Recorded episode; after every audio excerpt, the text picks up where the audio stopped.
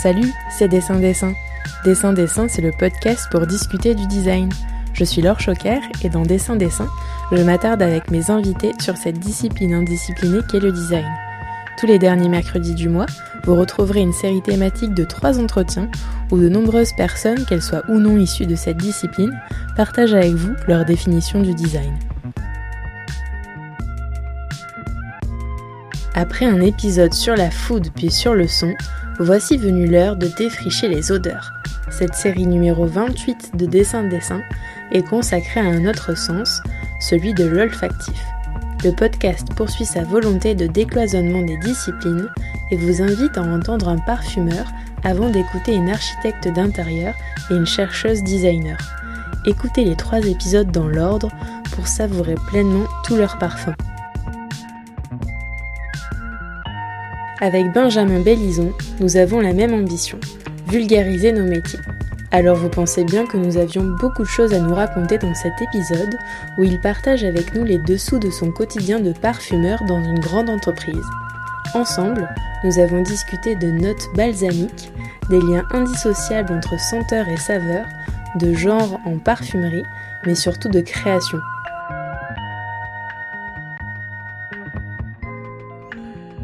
Bonjour Benjamin, tu es parfumeur. En 2008, tu obtiens ton diplôme à l'IPSICA à Versailles, qui est une école supérieure euh, proposant des formations sur l'industrie du parfum, de la cosmétique et de l'aromatique alimentaire. Tu travailles euh, au début de ta carrière pour une entreprise de parfumerie japonaise nommée Tagasago puis tu gravis les échelons au sein de l'entreprise MAN pour laquelle tu travailles aujourd'hui. Est-ce que c'est un bon résumé de ton parcours et est-ce que tu veux bien euh, nous en dire un petit peu plus sur ce qui t'a fait tomber le nez le premier et non pas la tête la première dans le monde des odeurs? Bonjour Laure, bah, écoute, euh, je voulais d'abord euh, te remercier pour, pour cette invitation, pour qu'on puisse échanger un petit peu sur le monde du parfum et, un peu plus en particulier sur la création. Euh, donc pour moi, euh, c'est une superbe opportunité de pouvoir un peu parler de, l'envers du décor. Euh, voilà, donc en, rapport à ta question, qu'est-ce qui m'a fait tomber dedans quand j'étais petit Bah écoute, j'étais pas si petit que ça. en fait, j'ai toujours été attiré par le monde un petit peu de la chimie. Donc euh, j'ai eu euh, un grand-père qui était euh, chimiste de formation, qui m'a beaucoup parlé de son métier quand j'étais petit, quand j'étais petit. Donc j'ai eu cette naturalité à, aller dans cette direction.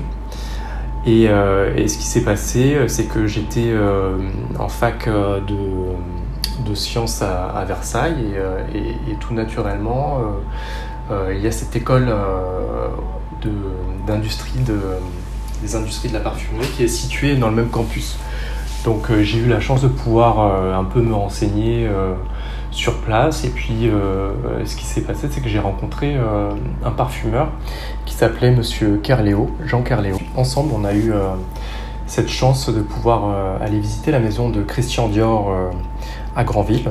Et donc pour moi c'était un peu l'ouverture de, de, ce magnifique livre sur le monde des parfums. Donc euh, j'ai pu faire ce voyage avec lui euh, en train. Donc on a eu vraiment le temps de pouvoir échanger. Euh, il me parlait beaucoup de, création, comment les, premiers, enfin les ont été créés, quels étaient les accords, l'histoire du Fahrenheit, enfin tout un peu la lignée des parfums de chez Dior. Et c'est vrai que c'était toujours assez merveilleux de pouvoir être euh, qu'on présente ce, métier par euh, un, parfumeur de renom euh, qui a bossé plus d'une trentaine d'années dans une marque comme celle qui est Jean Patou.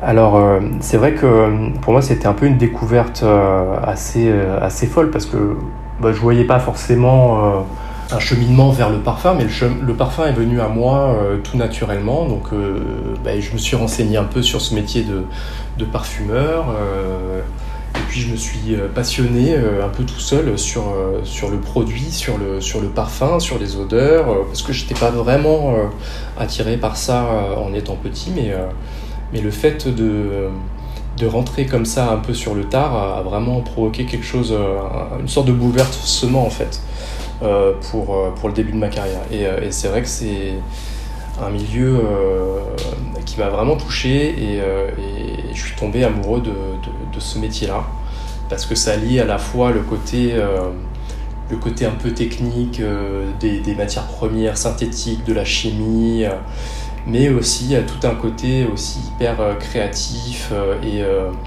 et sensoriel je trouvais ça euh, hyper intéressant de lier euh, un peu ces, deux mondes. Et euh, donc voilà, j'ai participé au concours pour entrer à, l'école des parfumeurs à Versailles, ça s'est plutôt pas mal passé. Donc j'ai pu rentrer pour faire un, master là-bas. C'était un, master en alternance et j'ai pu commencer ma carrière dans l'entreprise japonaise Takasago dont, une filière est située à, Paris. Donc là-bas, j'ai eu la chance de rencontrer aussi des, parfumeurs vraiment euh, exceptionnels et, et, ça a été vraiment un enchantement aussi de pouvoir commencer la parfumerie un peu un peu dans ces sociétés-là. À la suite de ça, j'ai eu l'opportunité de rentrer dans une autre société. Voilà. Mais, mais pour les débuts, c'est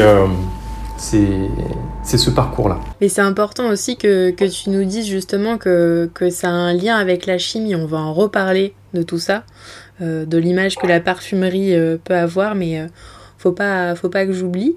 Donc là, merci, tu nous as, tu nous as un petit peu parlé de, tes débuts. Et puis aujourd'hui, ça fait 12 ans que tu travailles euh, donc pour Man, hein, qui est une société de création d'arômes et de parfums située non loin de Grasse dans les Alpes-Maritimes, mais qui est implantée à l'international. Et toi, euh, ben, c'est bien le titre du podcast, tu es un nez globe-trotter, un parfumeur globe-trotter, puisque ben, ça fait presque un mois là que tu es à Dubaï, mais avant euh, tu as été à Shanghai, puis à Sao Paulo, on va, on va en reparler aussi. Première question toute bête, je viens de faire le lapsus d'ailleurs.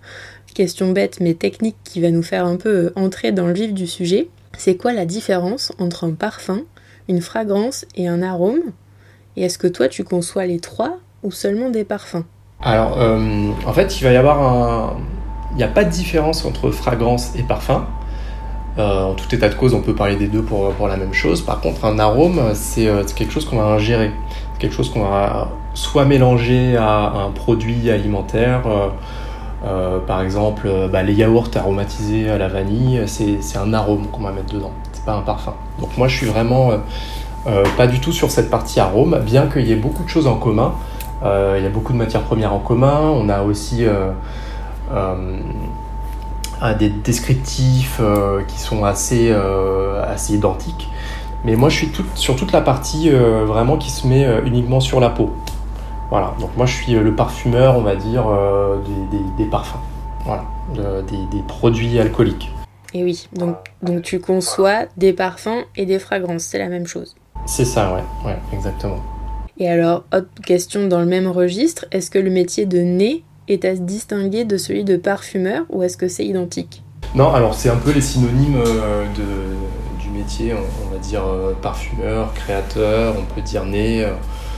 Euh, sont des synonymes, il n'y a, pas, a pas de différence. D'accord. Toi, tu préfères qu'on te désigne comment?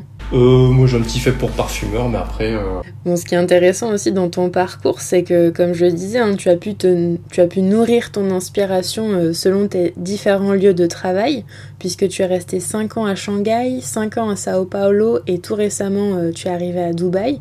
Donc forcément, tu as été confronté euh, à des cultures olfactives différentes. Est-ce que tu peux nous en dire un petit peu plus sur l'histoire des, odeurs et la différence de traitement et d'attention dont elles font l'objet euh, en Orient et en Occident? Alors c'est vrai que ouais, j'ai eu la chance euh, de pouvoir un peu gambader à droite à gauche et, et, en fait ce qui est intéressant c'est de voir que sur chaque point du globe en fait les gens ont vraiment des goûts euh, assez euh, diamétralement opposés en fait. Et ça c'est vraiment hyper intéressant de pouvoir être euh, sur place pour se rendre compte des, différents goûts. Alors même en Asie en fait on peut, on peut même se rendre compte que entre le Japon, la Corée, peut-être que le Japon et la Corée ont peut-être plus de similarités avec le nord de la Chine alors que euh, les goûts euh, au sud de la Chine vont se rapprocher peut-être euh, des goûts un peu en Thaïlande. Enfin voilà, il y a des choses qui sont assez intéressantes. Et l'approche aussi sur, sur le parfum est assez différente en fait. Que ce soit en Chine ou, au Japon par exemple. Au Japon, les personnes ont enfin, plus une tendance à, apprécier le parfum avec des crèmes, avec des, aussi une approche cosmétique et hyper complexe, beaucoup de, de couches différentes, de senteurs différentes. ça, c'est très important. En Chine, on va avoir plutôt une approche sur, euh, la propreté, sur des notes euh, assez fraîches, puisque le, parfum a été un peu banni euh, dans les années 70, donc ça revient plus vers ce côté un peu propreté. Si c'est le Brésil, on va parler de, profusion de notes gourmandes, gustatives, très sensuelles. Et, à l'inverse, enfin pas forcément à l'inverse, mais aux, Émirats ou sur toute la, la péninsule arabique, on a des choses qui sont très très boisé, très épicé, euh, très safrané aussi. C'est vrai que c'est assez intéressant. J'aime beaucoup euh, ces différences. C'est marrant parce que tu parles d'odeur euh, gourmande ou safranée. Donc on, on perçoit bien là aussi hein, le lien qu'il y a entre ben, tout ce qui est alimentaire et, et odeur. C'est vraiment super lié. Tu nous disais tout à l'heure qu'il y a des, approvisionnements similaires. Peut-être que tu peux rentrer dans le détail par rapport à ça?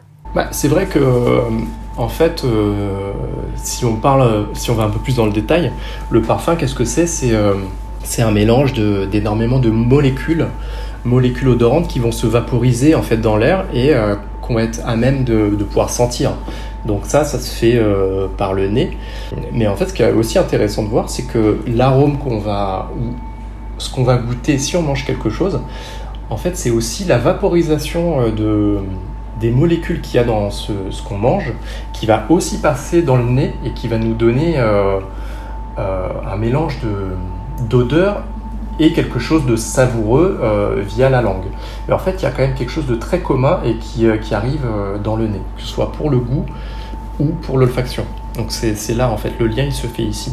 C'est bien que tu, que tu puisses mettre au clair tout ça parce qu'on va parler d'un projet un peu phare dans ta carrière dans quelques minutes et aussi que tu démystifies un petit peu avec nous cette image du parfumeur ou de la parfumeuse qu'on a euh, comme un peu euh, un créatif, euh, quelqu'un voilà qui, qui, vend en fait de la séduction. Alors que toi, depuis le départ, ça fait 10 minutes qu'on papote là déjà, tu nous expliques bien que voilà, il y a beaucoup d'allers-retours, que c'est beaucoup de recherches, que c'est une discipline quand même la parfumerie euh, qui est issue des sciences et de la chimie. Donc je pense que voilà, c'est important aussi que tu nous expliques tout ça.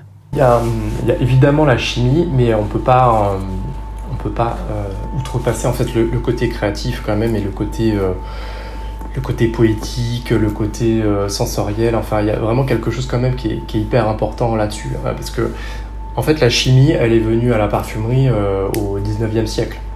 Mais avant ça, euh, la parfumerie existait déjà en fait. Parfumer, parfumum en fait, c'est qui vient de la fumée et euh, ça, c'est inhérent à l'histoire humaine en fait. Ça fait presque 6000 ans que les hommes euh, vont se parfumer ou vont vouloir parfumer des endroits ou vont avoir cette envie de, parler à des dieux. En fait, ils vont le faire par la fumée.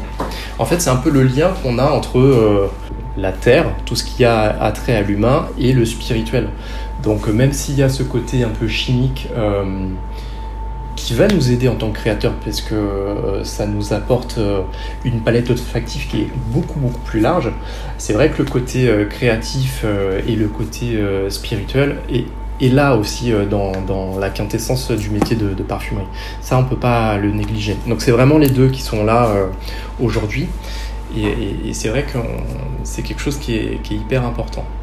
Donc euh, évidemment, euh, il y a tout un côté euh, qui est très important aujourd'hui, qui est dans cet aspect de, vendre, vendre son projet, communiquer sur son parfum, sur sa création.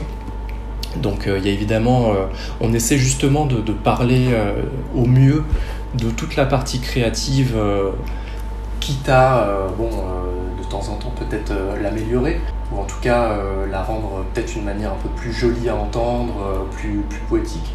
Mais c'est vrai que le, le côté, euh, en fait, quand on ferme la porte du bureau et que le parfumeur est derrière son ordinateur pour faire des séries d'essais comparatifs avec un peu plus de vanille, un peu plus de, notes gourmande, un peu plus de notes épicées, c'est vrai qu'il y a toute une partie qui est quand même itérative, qui est très très importante et, et qui fait partie aussi de notre métier en fait. Hein. C'est un peu comme le chef de cuisine qui va, qui va refaire, refaire sa, sa mayonnaise pour essayer de trouver la meilleure formulation possible. Mm. Bah, justement, on va y venir à ces étapes de création. Euh, à la lecture du mémoire d'Alexandra Alazé euh, dans lequel j'ai découvert ton nom, j'ai aussi pu euh, lire enfin, et découvrir qu'en 2004, deux scientifiques, Linda Buck et Richard Axel, ont reçu le prix Nobel de physiologie et de médecine pour leurs recherches qui a identifié en gros que nos cerveaux disposent de récepteurs spécifiques pour l'odorat et que ces récepteurs en question nous permettent de sentir plus de 10 000 odeurs, voire même d'en distinguer plus d'un milliard selon de récentes études. Donc un milliard d'odeurs, ça fait quand même beaucoup. Et là où les designers ont comme outil euh, les nuanciers de couleurs, par exemple, vous les parfumeurs, je crois que vous n'avez pas d'équivalent. Alors en fait, euh, on a un peu cet équivalent comme le nuancier, c'est-à-dire que on va pas forcément euh, penser au, à ce milliard d'odeurs possiblement différenciables, mais ce qu'on va faire, on va partir du plus simple au plus compliqué. C'est-à-dire qu'on va, entre guillemets, mettre, euh, notre odeur dans une boîte euh, et, en fait, on va différencier nos boîtes. C'est-à-dire qu'on peut imaginer bah, qu'on a des familles olfactives et des grandes familles olfactives entre une famille euh, de notes fraîches et une famille fruitée, une famille fleurie, une famille boisée. Voilà, donc ça, ça va être à peu près, on a quoi On a 7-8 grandes familles. Et en fait, ensuite, on a des sous-familles. Donc chaque odeur, on va pouvoir la mettre dans une grande boîte, ensuite dans une plus petite boîte, et puis on peut, on peut comme ça faire des boîtes un peu à l'infini. Donc c'est comme ça qu'on va classifier un peu nos, nos, matières premières. Et en fait, tout ça, ça crée un, langage, et c'est ce langage euh, intéressant parce que finalement, euh, personne ne arrive à mettre des mots sur des odeurs. En tout cas, c'est vraiment pas évident. Et nous, en fait, c'est un peu notre quotidien, c'est ce qu'on apprend. Et c'est un langage qu'on a en commun dans toutes les, personnes qui font ce métier-là, en fait. Voilà, donc on arrive à dire, ah bah non, mais là, essaye peut-être de faire un, peu plus, un peu plus euh, balsamique, un peu plus fruité. Enfin voilà, on va se comprendre comme ça. Et en fait, tout de suite, ça va faire un peu tilt sur l'usage des matières premières euh, qu'on peut utiliser euh, ou pas. Mais alors c'est passionnant parce que tu parles de grandes familles d'odeurs, donc entre guillemets, enfin j'arrive plus à, retrouver le mot que tu viens juste d'employer, mais d'odeurs euh, plus connues et d'autres moins connues. Je sais pas si c'est ça que tu as dit précisément. Euh, ouais, j'utilisais balsamique, balsamique, fruité, euh, on peut dire fleuri. aromatique. C'est fou parce que ça veut dire, enfin, le fait de les nommer comme ça, connus ou moins connus, en fait, c'est c'est hyper parlant de notre non-éducation à l'odeur, justement, parce que normalement, toutes les odeurs, on les connaît, donc euh, il ne devrait pas y en avoir des inconnus. Toutes les couleurs, on les connaît, mais les odeurs, on n'arrive pas à les... C'est vrai que ça fait pas partie de, l'éducation classique, en fait. Ouais. Euh, et, c'est dommage, mais c'est aussi pour ça que j'aime bien euh, faire ce, ce genre d'interview, parce que je pense que c'est important de, communiquer un peu sur sur ce sens en fait, qui est un sens un peu oublié, euh, le sens de l'olfaction. Carrément. Et, et, par exemple, tu parles d'odeur balsamique, mais alors euh, moi qui ne suis pas du tout dans le secteur, tu vois, j'aurais beaucoup de mal à décrire. Euh, enfin, comment tu décris une odeur balsamique bah, en, fait, balsamique, si on revient à l'origine du mot, ça vient au, à tout ce qui est balsame, à tout ce qui vient de baume. Donc ça peut être des baumes. en fait, un baume, c'est un extrait souvent d'un arbre euh, qui va pousser dans des endroits assez chauds. En fait, c'est une sorte de sève. Euh, donc, euh, plus il fait chaud, souvent, et plus certains arbres vont avoir une tendance à, transpirer cette sève, notamment l'arbre à encens, on a l'arbre à benjoin. Et en fait, on va récupérer cette sève de l'arbre et on va traiter un peu cette sève et on va pouvoir en, sortir une odeur. Et, souvent, elles ont des, traits assez, assez sucrés, assez des fois un peu épicé, de cannelle euh, ou alors un peu plus boisé. Voilà, donc c'est ça balsamique, c'est tout ce qui est attrait euh, à ces notes euh, un peu chaude de baume. Super, bah écoute, merci, merci beaucoup pour cette vulgarisation. Et tu, c'est super chouette aussi. Tout à l'heure, tu nous as parlé, voilà, des, des boîtes euh, que tu classifies. Moi, ça me fait un peu penser à, aussi un, musicien euh, qui a différentes notes. Ben, D'ailleurs, on, appelle ça des notes, les odeurs, si je me trompe pas. Donc voilà, qui vient composer un peu euh, ben, son, parfum, dans ton cas, ou, carrément un, morceau de musique, si on fait l'analogie. De façon plus générale, est-ce que tu veux bien un peu partager avec nous les, les étapes de création d'un parfum, de la rencontre de tes clients jusqu'au résultat final? Voilà, qu'est-ce que Qu'est-ce qui se passe en fait? Alors c'est quand même euh, ouais, un sujet qui est assez vaste puisque euh, un projet euh, du moment où il est créé, où il est pensé par le client, jusqu'à ce que le parfum sorte sur le marché, ça peut prendre quelques années. Ça peut prendre entre 1, 2, 3 ans. Donc c'est vraiment des process assez longs où il y a beaucoup beaucoup de, création qui est faite. Euh, entre différentes sociétés d'ailleurs. Euh, il y, a, une sorte de compétition entre différents créateurs et euh, après trois ans de, dur labeur, il n'y a qu'un seul projet qui est sur le marché, il n'y a qu'un seul parfum qui va voir le jour. Attends, je te coupe, Benjamin, parce que là tu parles de compétition entre parfumeurs, mais c'est des compétitions en interne dans ta boîte chez Man ou c'est avec d'autres boîtes aussi? Alors il y a une compétition en interne, puisque souvent on va avoir un, chef de projet qui s'appelle un évaluateur, qui est aussi un expert olfactif, mais qui, euh, va toucher aussi tout ce qui est marketing. Il, a un lien aussi très fort avec, euh, avec euh, l'univers commercial. Et lui, il, est capable de briefer une équipe de parfumeurs en interne sur un projet bien spécifique qui peut être un projet qui peut être décrit plus ou moins bien par notre client, mais c'est pas forcément négatif qu'il soit mal, enfin pas forcément très instruit, mais euh, parce que moins c'est instruit et plus on laisse de liberté aussi au créateur.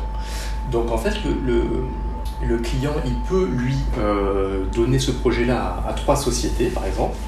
Et euh, donc il y aura trois sociétés qui vont bosser sur ce projet-là, mais nous, dans notre société, notre évaluateur peut aussi briefer trois ou quatre parfumeurs sur un même projet, en fonction du potentiel, en fonction de, plein de, paramètres et de critères différents. Donc une fois qu'on reçoit ce projet, en fait, euh, il y, a plusieurs types de, de direction euh, initialement. Hein. Donc soit on peut avoir des idées euh, de travailler autour de quelque chose qu'on connaît, autour d'un produit qui, qui, a très bien marché, peut-être il y a quelques années, ou qu'on aimerait remettre au bout du jour. Ou alors on peut peut-être partir sur, on va dire, des twists de, de parfum, c'est-à-dire ah bah tiens j'aime bien le côté frais de, de ce parfum-là, je trouve que c'est très très bien fait. Peut-être que je pourrais mettre le côté fruité de celui-ci, euh, il y aurait une bonne osmose, donc je pense que je pourrais faire quelque chose comme ça, ça pourrait être assez intéressant. Ou alors, on peut avoir aussi quelque chose d'aussi un peu plus créatif, c'est-à-dire euh, partir, euh, je sais pas, soit d'un naturel, travailler sur une, lavande, ou alors d'aller sur quelque chose un peu plus conceptuel, c'est-à-dire, moi, c'est quelque chose que j'aime bien faire, c'est partir sur l'idée du parfum. voilà, si le, le, sable avait une odeur, qu'est-ce que je ferais? Donc il y a un peu ces, ces 3-4 directions euh, pour, euh, pour, commencer son projet. Et ensuite, bah, c'est euh, que des essais. C'est-à-dire, on peut avoir une idée de départ, mais souvent, c'est jamais celle qui va se retrouver dans le flacon à la fin. C'est-à-dire qu'on va être guidé par, par notre évaluateur avec qui on fait équipe. Il va nous dire ah bah non fais le plus plus boisé parce que soit le marché est demandeur soit notre client aime beaucoup ça. Enfin voilà. Donc on va, on va faire, euh, je sais pas, entre 20, 30, 50, 500 essais pour arriver jusqu'en finale. Et, euh, et, ce qu'il y a, c'est que voilà, c'est soit on passe, c'est-à-dire euh, soit on passe, soit on est amené à, à sortir du projet. D'accord. Ah oui, j'avais pas du tout, tu vois, cette image de compétition en interne, mais alors pas du tout. Ça doit être assez dur. Euh, c'est pas évident, mais euh, c'est aussi quelque chose qui est, euh, hyper motivant. C'est-à-dire que euh, bah, souvent, on a. je pense que chaque parfumeur a vraiment envie. Enfin, dès qu'ils sont briefés, ils ont envie de créer, ils ont envie de, de montrer quelque chose d'assez joli, ils ont envie de, ouais, ils ont envie d'aller au bout. Et puis il y a toute la partie aussi communication avec le client qui est aussi hyper intéressante. C'est-à-dire que là on peut vraiment faire entre guillemets du sur-mesure. Et ça je trouve ça aussi hyper intéressant. Alors je voudrais revenir sur deux choses. Déjà la, première chose c'est le brief. Là tu as vraiment attisé ma curiosité en, en disant si le sable avait une odeur ok, ben vous avez trois heures. enfin moi ça me paraît, euh, je trouve que c'est vraiment euh, hyper large. Enfin, est-ce que tu peux nous donner, est-ce que c'est vraiment le type de brief que tu as? Ou, euh, enfin, est-ce que tu peux nous donner peut-être un exemple précis? Alors, on a, euh, on a des briefs euh, externes, c'est-à-dire on, peut être briefé euh, évidemment par un client, on peut être briefé par notre évaluateur aussi, il a une idée, il veut qu'on aille au bout, on peut travailler comme ça, mais on peut s'auto-briefer en fait, on peut travailler de manière proactive pour toujours avoir une petite collection de, parfums prêts en cas de nouveaux projets. Et donc souvent on travaille comme ça, c'est-à-dire parce que bah, avoir de l'inspiration, euh, c'est vrai, euh, assis sur sa chaise devant son ordi, euh, c'est pas forcément là où on est le plus prolifique. Par contre, justement, le fait de voyager, de pouvoir rencontrer des gens, de pouvoir aller dans le désert, de pouvoir faire un voyage en Amazonie, c'est sûr qu'on ressort de là avec des multitudes d'idées, des, idées d'accords, parce qu'il y a aussi le l'approche aussi qu'on a avec nos matières premières en fait. Euh, on peut parler d'un naturel, on peut parler, euh, d'un absolu de, de lentisque euh, ou une huile essentielle de lavande. Peut-être qu'il y a des choses qui Là, tu m'as perdu. absolu de lampisque. Ouais, c'est pareil, c'est encore un. C'est une matière première assez intéressante aussi utilisée dans certains parfums assez chaud, assez boisé, assez masculin, c'est assez intéressant. Euh, parce que ce qui est aussi intéressant de noter, c'est que on a tous euh, une mémoire olfactive en fait. Et ça, on peut toucher les gens, euh, presque faire pleurer des gens quand on leur fait sentir quelque chose qui va les, leur rappeler quelque chose dans, dans, leur passé en fait. Bah, typiquement la Madeleine de Proust, voilà, c'est d'arriver à voyager arriver à voyager avec une odeur. Ça, c'est quand même assez, fou. Tout à fait, on va en parler euh, justement dans la troisième partie euh, de cette série d'épisodes du voyage dans le temps euh, que, que, les odeurs peuvent nous faire, nous faire faire. Donc oui, tu disais que c'était important de, de, partir un peu sur le terrain à la rencontre des matières premières pour trouver l'inspiration. Et, et je me demandais aussi si tu pouvais nous donner, bon, on va, on va en parler dans trois minutes là, mais des exemples de clients pour qu'on comprenne un petit peu à qui tu as affaire euh, dans ton quotidien Alors, je ne peux pas rentrer euh, trop dans le détail hein, par rapport à ça, parce qu'on euh, n'est pas censé communiquer vraiment tout le temps qui sont nos clients, pour qui on travaille, puisque même par rapport à eux, ils n'ont pas envie de savoir, ils n'ont pas envie forcément de divulguer avec qui ils travaillent. Nous, on est fournisseur de, de parfums, donc c'est voilà, ça c'est notre métier, c'est de créer et de fournir du parfum.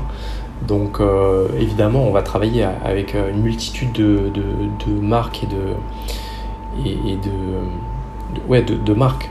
Voilà, donc euh, on peut avoir, on peut avoir un, gros groupe, un gros groupe qui a lui-même plusieurs marques, ça c'est possible, mais ça peut être aussi des plus petits créateurs qui ont leur marque assez forte, qu'on peut rencontrer aussi. Enfin voilà, ça peut être aussi un créateur qui vient de, de monter de monter sa marque. Enfin, il y a, si tu veux. Euh, Mais c'est ça qui est génial. Ouais. Ce qui est aussi intéressant, c'est de pouvoir euh, d'avoir cette chance-là aussi de, de rencontrer euh, justement des clients un peu partout dans le monde. C'est-à-dire qu'aujourd'hui, je peux continuer quand même à travailler un peu sur des, projets au Brésil. Enfin, c'est vrai que on a cette possibilité-là et c'est vraiment assez extraordinaire. Quoi. Et alors, je rebondis aussi sur quelque chose que tu nous as dit. Est-ce que ça t'est déjà arrivé de faire pleurer quelqu'un en, lui proposant un parfum que tu avais imaginé? Ça arrive, ouais. ouais, C'est, c'est rare, mais ça, ça arrive. C'est beaucoup d'émotionnel, c'est, c'est assez. Euh, c'est, ouais, c'est quelque chose d'hyper hyper profond, hyper, euh, hyper touchant, ouais. Ouais. Bon, maintenant euh, qu'on connaît les étapes de création qui façonnent ton quotidien, on va pouvoir discuter ensemble d'un projet comme on a rarement l'occasion d'en croiser dans sa carrière, je pense. ce projet, c'est celui de la création d'un répertoire d'odeurs pour le restaurant étoilé du chef Paul Perret. J'ai nommé l'Ultraviolet, qui a été ouvert à Shanghai en 2012. Le concept, c'est un restaurant euh, assez avant-gardiste qui met les sens en éveil dans un lieu qui est gardé secret où seuls 10 convives par soir sont invités à prendre place. La figure de Paul Perret en France est, devenue assez connue là depuis quelques années puisqu'elle a été euh, jury dans Top Chef notamment. Donc il euh, y a, peut-être certaines personnes qui nous écoutent à qui ça dit quelque chose. Est-ce que tu veux bien euh, partager avec nous, Benjamin, les coulisses de cette expérience? Nous dire voilà comment tu as été choisi pour travailler dessus, combien vous étiez euh, dans cette équipe projet, combien d'odeurs tu as dû imaginer, est-ce que tu as dû faire du pairing odeur-saveur par exemple? Quel rôle les équipes de, Paul Perret et lui-même ont eu Et comment tu as choisi de diffuser ces odeurs Bref, j'ai plein de questions, mais je vais te laisser nous raconter. Alors ouais, euh, c'est vrai que c'était un, merveilleux projet euh, de travailler euh, main dans la main avec, avec Paul, enfin avec Paul Perret. ces équipes aussi qui sont vraiment à la pointe, c'est vraiment hyper intéressant parce que c'est des gens qui sont passionnés, qui connaissent leur métier sur le bout des doigts. Et c'est vrai qu'en tant que créateur de parfums, de pouvoir aussi rencontrer des, créateurs dans d'autres dans d'autres segments, c'est aussi génial parce qu'on a un peu cette même approche toujours essayer de faire le, le meilleur possible, d'avoir euh, les, techniques euh, les plus pointues. Euh, c'est vrai que c'est passionnant. Et, Paul Perret, pour le coup, c'est un maître en la matière. J'ai pris beaucoup de plaisir à travailler avec lui. Donc, en fait, ce qui s'est passé, c'est que j'étais un peu choisi par hasard pour travailler sur ce projet-là. En fait, c'est le directeur de filiale de, de de Man Shanghai, qui m'a euh, Denis Raffo, qui m'a fait rencontrer euh, Paul. Euh, et, à l'époque, enfin, il avait dû discuter avec lui, comme quoi il travaillait dans les parfums. Et Paul avait déjà dans l'idée de, créer des parfums, enfin, en tout cas des atmosphères parfumées, en fonction de, certains plats pour son, pour son, on va dire son, scénario ultraviolet. Et en fait, il travaillait avec une société concurrente et et je pense que pour eux, c'était pas assez intéressant de, passer du temps, s'asseoir avec lui euh, pour lui proposer vraiment des choses euh, sur mesure. Donc, euh, moi, j'ai pu, j'ai eu la chance de pouvoir avoir carte blanche pour ce projet-là. Et donc, pouvoir vraiment, à l'époque, prendre mon petit scooter et, et, tous les soirs aller le retrouver dans le resto pour à la fois goûter ses plats, mais, euh, mais pas que, parce qu'il fallait aussi qu'on arrive à trouver euh, la bonne combinaison, la bonne combinaison, la bonne cohérence et la, la, bonne euh, diffusion aussi pour, pour ce restaurant. C'est vrai que c'était assez, assez intéressant. Donc en fait, il m'a donné une liste de, je sais pas, de, de 10-15 odeurs qu'il aurait aimé avoir lors de, ces soirées. Et en fait, je suis retourné avec cette liste-là et j'ai commencé à composer euh, bah, des choses assez simples, assez basiques. Hein. Ça pouvait être l'odeur euh, d'une rose framboise, ça pouvait être aussi l'odeur euh, d'une pêche très puissante, ça pouvait être aussi l'odeur de l'église, l'odeur d'une forêt. Voilà, donc c'était des thèmes hyper marquants, donc toujours avec des, des choses assez, assez simples mais hyper efficace. Voilà, c'est, je pense que Paul, c'est ça. Alors, c'est simple, euh, plus ou moins, hein, parce qu'il a quand même des choses qui sont hyper euh, travaillées, c'est quand même assez fou ce qu'il fait. Donc, euh, bah, l'idée de, son brief, c'était ça, faire du simple et, de l'efficace. Et donc, on a travaillé avec, on a gardé en tout cas 5-6 parfums qui étaient euh, un peu des, bombes et, qu'on a réussi à diffuser euh, via euh, un diffuseur situé sur le plafond de, cette salle-là. Parce que c'est une salle qui est quand même assez grande et il fallait quand même à la fois qu'on arrive à avoir des choses très, très puissantes mais qui, parlent aussi. Voilà. Donc on a réussi à élaborer un peu ces parfums-là. Et c'est vrai qu'en ayant essayé plusieurs fois avec ces plats, c'est vrai que c'était... Ben, en fait, typiquement, il a un plat qui était autour de la truffe, euh, une sorte de, de, morceau de pain qui, baigne dans une, une petite sauce, euh, sauce soja un peu crème avec euh, de la truffe au-dessus. Et, et, on a travaillé une odeur d'humus, forêt, avec des notes un peu de, de champignons. Et c'est vrai que ça, ça donnait une ambiance parfaite. Surtout que le scénario visuel était, on se trouvait, on était assis dans la forêt, quoi. C'était assez sensationnel. Mais c'est incroyable, tout ce, que, tout ce que tu as dû manger après a dû te paraître totalement fade, quoi. En fait, il euh, faut savoir que quand on travaille avec lui, euh, on sait que, même lui, il est conscient, il sait que c'est des, plats exceptionnels, en fait. Donc, euh, c'est c'est presque à, l'image d'un voyage en fait. Voilà, c'est demain on part en voyage à l'autre bout du monde. Bah, là c'est un peu ça. on va en, avec Paul, on voyage quasiment sur chaque plat. Donc c'est un peu le, concept.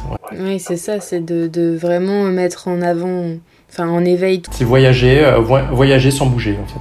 C'est génial. Enfin, en plus, ça, ça parle beaucoup euh, dans la, la situation de, de crise sanitaire euh, qu'on vient de traverser, je trouve. Et puis, tu le disais aussi, enfin, il y avait, c'était en lien avec, du coup, des images de forêt euh, quelque chose de très immersif. J'imagine aussi peut-être de la musique. Est-ce que toi, euh, tu as pu travailler avec les autres créatifs d'autres secteurs justement? Je sais pas, par exemple la personne qui a conçu la vidéo de la forêt, est-ce que tu l'as rencontré euh, pour créer l'odeur, tu vois aussi? Non, c'est vrai que, enfin, souvent quand on est donc dans la création du parfum, il y a pas mal de, de zones qui sont qu'on ne voit pas, qu'on ne connaît pas. Puis, comme si ce sont des projets qui sont partent quand même souvent du, de, zéro. Euh, il y a beaucoup de choses qui sont faites en parallèle, que ce soit euh, par exemple sur le flacon, que ce soit euh, sur la pompe qu'on va mettre sur le flacon, sur le packaging, tout ça, on ne le voit pas du tout en fait. On le voit vraiment à la fin. Et donc ça a été à peu près la même chose pour, pour tout ce qui a été fait pour Paul. Mais en tout cas, les images étaient déjà choisies au préalable en fait. Donc j'ai pas pu. j'ai rencontré le photographe, mais il avait déjà finalisé son travail. D'accord. Est-ce que c'était quelque chose de frustrant pour toi? Non, pas nécessairement, parce qu'il euh, y avait déjà euh, énormément d'échanges avec, euh, avec Paul, donc ça suffisait amplement. Bon, ça devait être hyper galvanisant de, participer à l'immersion totale et, au succès international de ce lieu. En fait, ce qui se passe, c'est que souvent on voit pas vraiment ça, parce que comme on est encore à, à l'origine des projets, une fois que le projet est lancé, bah, c'est comme, euh, comme notre bébé en fait, on le laisse grandir et il fait sa vie en fait. C'est-à-dire que bah, Ultraviolet, euh, même si on savait que c'était quelque chose d'exceptionnel et d'extraordinaire, euh, moi je me doutais pas qu'il allait être 3 étoiles au Michelin deux ans après quoi. C'était fantastique. Euh, de voir Paul euh, sur Top Chef, enfin, je suis super content, c'est merveilleux.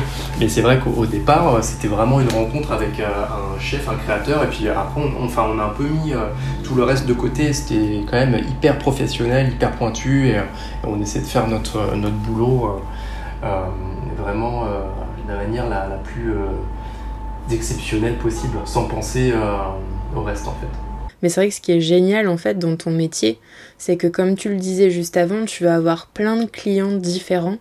Et, et là, euh, autant tu proposes, euh, enfin, je me dis que c'est peut-être un peu frustrant parce que tu proposes de créer euh, une expérience pour une poignée de happy few, c'est-à-dire 10 convives par soir. Et en même temps, de notre côté, tu vas pouvoir proposer des, certainement des parfums qui sont super, euh, super connus, pour lesquels tu vas gagner des prix, qui ont rencontré un succès euh, populaire. Donc ça aussi, c'est, c'est un grand écart quoi, dans ta création. Hum, c'est vrai, mais euh, après, je pense que chacun est un peu différent par rapport à cette approche-là. Hum, toute la partie, c'est vrai, enfin, moi, j'ai pas vraiment rencontré le parfum au départ par cette approche-là, marketing, etc. J'ai, vraiment eu cet amour de bah, presque de l'inconnu, parce que ça reste un support qui est inconnu, c'est quelque chose qui se vaporise dans l'air, c'est quelque chose d'assez magique en fait en soi. J'ai vraiment euh, ce. C'est ça que j'aime, c'est marier les ingrédients, marier les accords, euh, c'est euh, arriver à, faire quelque chose de joli, que ça sente bon, que les gens soient contents en le portant. Après, je, laisse un peu tout ce côté success story si, jamais il y en a, parce qu'il bah, n'y en a pas toujours, mais mais voilà, moi j'aime. Je suis un peu, euh, bon voilà, le, le, professeur un peu derrière qui, fait, qui reste un peu sur, euh, sur vraiment le côté, voilà, à la fois créatif pour aller chercher toujours de nouvelles inspirations, et puis j'aime beaucoup aussi ce côté à, à, mélanger un peu certaines, certaines odeurs pour créer de nouveaux accords. Voilà. Après, le reste, c'est en plus. Ouais, et c'est rigolo aussi parce qu'au début de l'interview, toi tu nous disais que ton métier c'était de créer des parfums qui vont sur la peau. Mais là, dans le cas de l'ultraviolet, c'était pas des parfums qui allaient sur la peau. Exactement, ouais, c'était du parfum. Ça, a dû changer aussi ta façon de peut-être de, de, de, comment, de composer tes, tes parfums. Alors, euh, moi j'ai eu la chance de, de, toucher un petit peu à tout. C'est vrai que euh, j'ai eu ce master de parfumerie euh, via Elzipka, mais c'est pas avec un, master en parfumerie qu'on devient parfumeur en fait. Je pense qu'on connaît à peu près notre métier après une dizaine d'années. Et encore, en lisant pas mal de parfumeurs, euh, enfin, tout le monde tombe d'accord pour se dire que euh, même à la fin de notre carrière, il y a, il y a beaucoup de choses qu'on ne connaît pas, qu'on ne sait pas, et il y a toujours à apprendre. Et donc tout ça pour dire qu'au tout début, euh, en tout cas au début de ma carrière, j'ai eu la chance de travailler à peu près sur tous les toutes les applications, tous les segments, c'est-à-dire euh, essayer de travailler dans, le parfum d'ambiance, essayer de parfumer un savon, parfumer un shampoing, un gel douche, euh, un assouplissant. Euh, enfin voilà, c'est vrai que tout ça, c'est des techniques qui sont bien particulières et assez différentes les unes des autres, mais c'est toujours intéressant quand même d'avoir ça dans, son, dans son bagage pour euh, peut-être plus on a de connaissances, je pense, et plus on est libre ensuite pour pouvoir s'exprimer euh, sur un support euh, beaucoup plus simple euh, qu'est l'alcool en fait. Parce que là, il n'y a pas vraiment de... C'est beaucoup plus direct en fait sur l'alcool alors qu'il n'y a, a, pas d'interaction avec la base. Je crois que c'est une, une, similitude là, ce que tu viens d'évoquer, de une fois qu'on maîtrise la technique, en fait, ça, ça, a aussi un pouvoir émancipateur par rapport à notre création parce que ben voilà, c'est c'est rigolo que tu dises ça parce que c'est quelque chose que je retrouve beaucoup euh, auprès de designers ou des, métiers créatifs en général. Pour les, chefs de cuisine, c'est pareil. Tu vois, moi j'ai mon compagnon qui est, chef de cuisine et c'est pareil. Il dit la même chose, quoi. C'est vraiment euh, une fois que tu ouais que tu maîtrises vraiment la technique, ben c'est libérateur, quoi. Je, crois beaucoup à ça. Hein. Euh, alors du coup, ça permet d'être humble, je pense, parce que parce que il faut faire, il faut faire, il faut faire, il faut faire pour, pour, euh, pour comprendre ce qu'on fait et pour, euh, pour être bon. Donc, euh, non, non, il faut maîtriser, faut maîtriser les bases, clairement. Clairement, c'est, c'est vraiment c'est le minimum. Juste un truc aussi, tu, pour revenir un petit peu à l'aspect technique, tu parlais des bases, donc toi tu travailles avec l'alcool, mais il y a aussi d'autres bases, on est bien d'accord alors, en fait, l'alcool, c'est le, parfum. Euh, le parfum en soi, c'est euh, en fait on, le, concentré de parfum, c'est-à-dire euh, le mélange d'ingrédients à la fois naturels mais aussi synthétiques, se produit. on appelle ça une huile. Et cette huile-là, on va la mélanger à de l'alcool pour créer vraiment le parfum. Voilà, parce que le parfum diffuse grâce à l'alcool. Donc il y a une certaine évaporation qui se fait grâce à l'alcool. Voilà, donc on, on dit qu'on travaille avec ce support-là. Et il y a d'autres supports euh, qui peuvent être de la crème, euh, qui peuvent être euh, du gel douche, où là on va intégrer notre huile, notre mélange parfumé dans ce, dans ce support-là pour le parfumer, tout simplement. En fait, le parfum, c'est un mélange d'alcool, si de matière odorante. La matière odorante, c'est un mélange de matières premières naturelles et synthétiques, et ce mélange-là, euh, on appelle ça de l'huile. Voilà. Et cette huile-là, mélangée à de l'alcool, ça crée le parfum. Et en fait, euh, on peut avoir une différence de concentration. Et c'est ces différences de concentration qui vont déterminer si on est en, en face d'une autre toilette, une autre cologne, euh, ou euh, plus concentré, une autre parfum, ou un extrait de parfum. Ouais, là, c'est vraiment la base, la base que tu es en train de nous expliquer, mais c'est bien parce que tu vois, moi qui suis pas trop familière avec le jargon, au moins on, on comprend bien ce que c'est une huile pour toi. En fait, c'est des matières premières organiques. C'est pour ça qu'on dit de l'huile. Tu vois, à l'inverse, euh, tout ce qui est soluble dans l'eau, c'est. Enfin, on n'arrive pas à avoir de, pas beaucoup de matières premières qui sont solubles dans l'eau. Très peu. Tu dis que ta base, du coup, c'est de l'alcool. Euh, et je me dis, mais waouh, ça veut dire que ça ouvre là encore plein de pistes créatives parce que j'imagine que selon les alcools que tu utilises euh, et les odeurs que tu maries avec cet alcool en question, ça va changer aussi les senteurs Non, pour la parfumerie, on n'a qu'un seul alcool de disponible. C'est euh, l'alcool euh, justement qu'on ne peut pas boire. voilà, c'est euh, un, un, alcool bien particulier. Parce que ouais, sinon ça, serait, ça pourrait être problématique. Ouais. Mmh, bon, je te pose vraiment des questions de néophyte là, hein, tu m'en excuses, mais. Et bon, tout à l'heure, tu, tu, me disais hein, que tu étais assez éloigné voilà, de, de ces questions de success story, de marketing, que pour toi, enfin, toi, tu avais une approche vraiment sensible du parfum. Mais j'ai quand même envie de te demander, surtout toi qui as parcouru plusieurs pays dans ton travail, ce qui faisait un peu le, le, ouais, le succès d'un parfum. Est-ce qu'il y a des modes et des tendances pour les odeurs comme pour les couleurs par exemple? Et même est-ce que tu vois, il y a, y a des choses vraiment qui, qui sont des odeurs un peu universelles qui plaisent à tout le monde? Euh, Évidemment, il y, y a des notes euh, qui sont plus que d'autres euh, en fonction de, l'endroit où on se trouve. Et ça, ça peut être lié à la petite enfance par exemple. J'avais entendu dire que euh, dans certains arômes euh, de, lait maternel, en tout cas en Europe, il y avait une concentration qui était très très forte en, vanilline. Et donc euh, c'est vrai que ben, c'est pourquoi on, a tous cette tendance à apprécier la vanille plutôt en Europe. Il y, a, ce genre de choses qui remontent vraiment à l'enfance, il y a des choses qui sont assez très marquées. voilà, chez Kanchi, ils ont des petits bonbons qui s'appelle euh, les, Mister Rabbit. Et c'est autour de, des notes lait. Et c'est vrai que les notes euh, santalées, lactées, euh, ça, passe, ça passe plutôt pas mal là-bas. Voilà, il y, a ce genre de, petits, de petites choses, de petites notions qu'il faut, qu'il faut toujours avoir et qu'il est intéressant de, de, noter. Ouais. Alors qu'est-ce qui fait, qu'est-ce qui, ouais, qu'est-ce qui fait, qu'est-ce qui fait le succès Souvent, c'est, c'est vraiment, c'est un peu, c'est un mix en fait c'est à la fois un très beau placement en marketing, c'est à la fois un joli flacon, c'est une belle histoire, ça c'est hyper important, et euh, un parfum qui est bien fait. Voilà, c'est c'est un peu tout ça. Et est-ce que il euh, y a des, enfin tu vois, je, je pense à, à, la marque, euh, Pantone, qui chaque année publie la couleur de l'année. et du coup qui sert un peu de marqueur pour, pour les tendances à venir. Est-ce que en parfumerie c'est pareil, il y a des modes, des tendances euh, pour euh, les odeurs? En fait, c'est pas forcément une agence chez nous qui décrète que euh, le parfum de l'année ou les ingrédients de l'année seront. Mais on se rend compte qu'il y a une sorte de convergence quand même chaque année sur. Bah voilà, cette année, il y a beaucoup de parfums qui sont sortis avec beaucoup de fleurs d'oranger. L'année d'avant, c'était plutôt autour de la rose. C'est vrai qu'il y, a des tendances un peu comme ça. Alors, c'est pas lié c'est pas lié forcément euh, au Pantone, je sais pas, c'est un peu l'air du temps. C'est. Après, il y a, y a, aussi euh, des tendances euh, qui reviennent. C'est, toujours à peu près les, les, mêmes tendances qui reviennent. C'est quelque chose qui se renouvelle en fait. Voilà.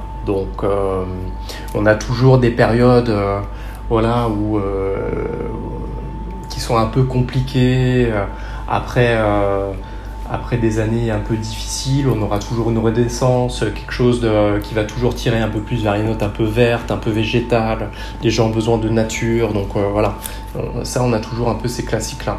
Ouais, qui reviennent. Bon, avant, avant de conclure euh, avec la question rituelle de dessin-dessin, je voudrais aborder avec toi la question du genre parce que euh, je crois que s'il y a bien un secteur dans lequel les choses sont encore présentées de façon assez binaire, c'est celui de la parfumerie de la grande distribution. Hein. on reste vraiment sur le secteur, euh, on va dire, grande distribution.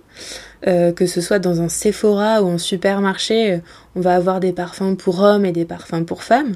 Et toi, en 2020, tu as imaginé deux parfums pour la marque de mode brésilienne Colchi. On note que jusque dans le packaging, il y en a un qui est rose fluo pour les femmes et l'autre vert fluo pour les hommes. Est-ce qu'en 2021, on peut encore vraiment parler d'odeur féminine et d'odeur masculine et pourquoi, euh, selon toi, dans la grande distribution toujours, il n'y a pas une réflexion un peu plus actuelle sur ce sujet? À ton avis, jusqu'à quel degré de, liberté on peut aller sur ce, sur ce type de commande? Le, degré de liberté euh, est tout à fait ouvert. Euh, je pense qu'il faut, il faut se laisser justement la liberté d'avoir un, petit peu tous les, segments. C'est-à-dire il faut du genré et je pense qu'il faut du non-genré aussi. C'est-à-dire que Bon, initialement, le parfum n'a pas de genre. Clairement, euh, euh, dire qu'un parfum a une odeur, euh, qu'un parfum a un genre, c'est très mal connaître le parfum.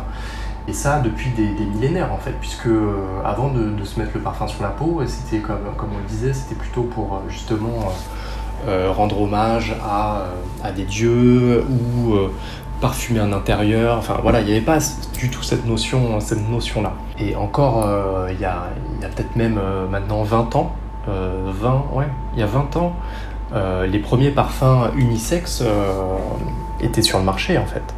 Donc on ne peut pas dire aujourd'hui que les parfums non genrés euh, n'existe pas. Ça fait déjà des années qu'ils existent. Alors je vais en citer un qui est, euh, qui est le CK1.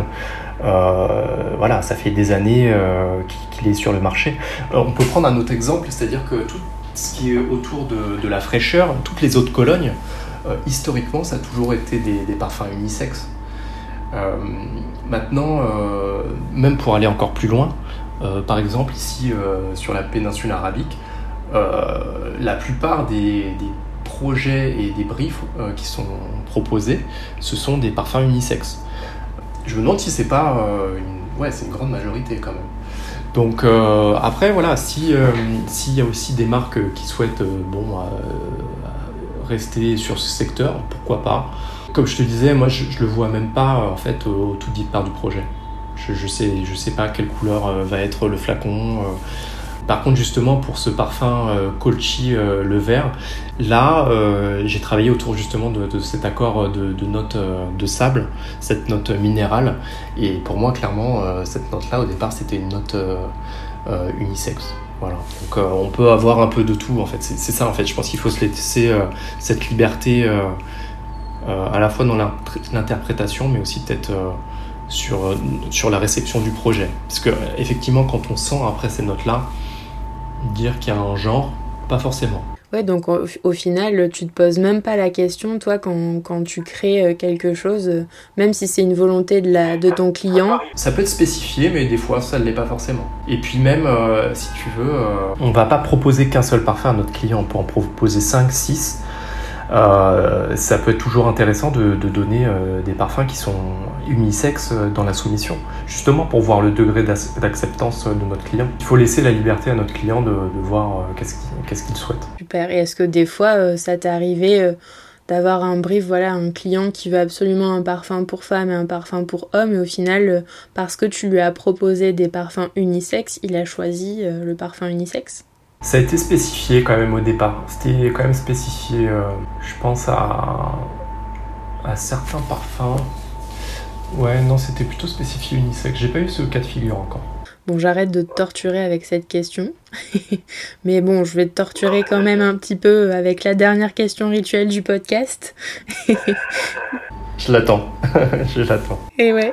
Qui est-ce que selon toi le design est définissable? Si oui, quelle est sa définition? Et sinon, pourquoi? Alors, moi, je leur ai bien dit que le design est, définissable. Euh, et euh, ma définition, ça aurait été, euh, pour moi, c'est plutôt quelque chose de beau et qui nous rend heureux. Alors, quelque chose de beau, c'est aussi bien dans le dans l'aspect visuel, mais aussi bien dans la manière dont ça a été pensé et dont ça a été créé. Donc là, j'ai aussi cette approche par rapport aux techniques, euh, aux gestes bien faits, au côté euh, artisanat. Donc voilà, j'ai vraiment euh, ce côté-là. Pour moi, le, côté, le côté de la beauté, je pense que c'est hyper important. Et je voulais lier ça aussi à, ce côté émotionnel. Il faut que ce soit quelque chose qui résonne en nous. Voilà, pour moi, c'est ça. Il faut qu'il y ait ces deux, deux penchants. Bah merci beaucoup, Benjamin, pour, pour cette heure partagée avec toi. moi, j'ai appris plein de choses. Euh, j'espère que nos auditeurs et nos auditrices aussi. Et, euh, voilà, j'espère que, que ça va ouvrir peut-être des pistes et des portes sur, euh, sur ce sens qui n'est pas suffisamment mis en exergue dans le domaine du design, je crois. Bah écoute, c'était avec grand plaisir. Tiens, merci Laure. Il ne vous reste plus qu'à contacter Benjamin si vous souhaitez partager avec lui l'odeur que le sable a pour vous.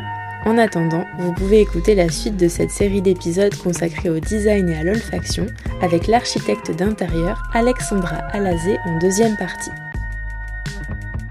Dessin Dessin est un podcast natif, indépendant et non sponsorisé.